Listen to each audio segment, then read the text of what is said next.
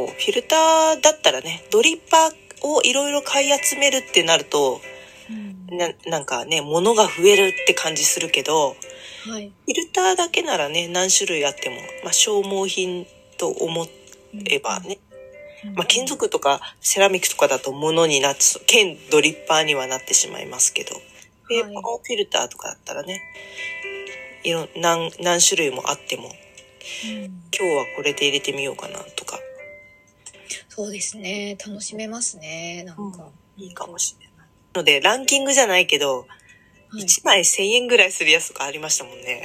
あ、あったあった。あの、和紙の、そうそう。和紙の。え、これ1回こっきりで1000円みたいなね。すごいですよね。うん。でもなんか、料亭とか、うんそれこそなんか、クラブとかそういうところでうん、パフォーマンスと付加価値的にやるならありなのかもしれないですね。このフィルター1枚で3000円よとか言って、入れるわねとか言って。ないか。やばいなちょっとドンペリ入りますの勢いじゃん。そうそうそうそう。でもランキングの中のた一番高くって18円とかそれぐらいだった。ケメックスが18円ぐらいだったのは覚えてるんだけど。ブルーボトルさん18円であした。、そうだ、ブルーボトルだ。その2つが高かったのかな？あ、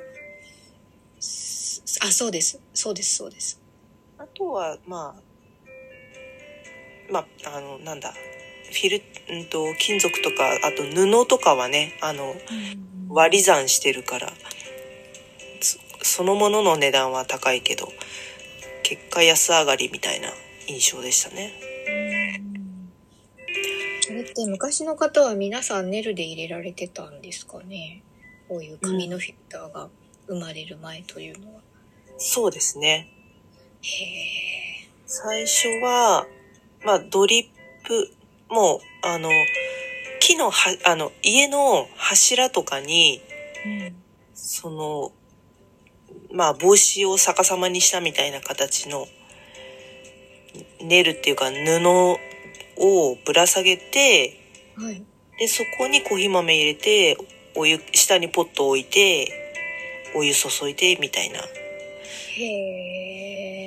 感じです。で、その柱にくくりつけてたのが、こう、櫓みたいになって、で、その、サンタさんのプレゼント入れる靴下みたいなはいはいはいはいはいはい。感じで、そう、そこにコーヒー入れて、下にポットとか、まあ、器を置いて、注いで、みたいなのが、もう、ネルドリップの始まりというか、うん。その後に、その、メリタさんですね。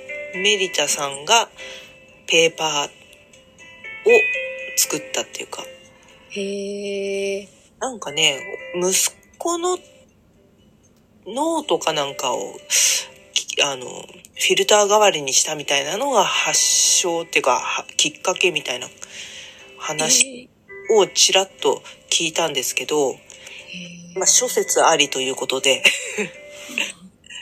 そうそうそう。メリッターっていうのは、うん。日本の会社ですか？それとも外外国の会社ですか？外国、ドイツだったかな？うーんで、メリタっていうのは人の名前でへえ。方の会社です。これ一番最近のなんていうんですかね新しいのはこの円錐形なんですか？フィルター。フィルター形としては、まあ円錐かな。うん。まあ、どうなんだろうね。折り紙とか出てきてるから、ちょっとよくわかんなくなってはきてます。ウェーブ、うん、ウェーブ。ウェーブは割と古いん。ですよ、あれ。あそうなん。ですね。あれは、もともと業務用だったん。ですけど、業務用で、業務用こそペーパーで落とすなん。て、あの、お何ま、重さで紙破れちゃうん。で、絶対無理だったん。ですけど、あだそのフィルター、あの、ウェーブのフィルターと、えっと、その、フィルターを囲うカバーみ、カバーっていうか、まあ、ドリッパーの部分を、その、平らにす、そこが平らになってるんですよね、ウェーブってね。なので、その圧力を分散して大量抽出ができるっていう形になってる。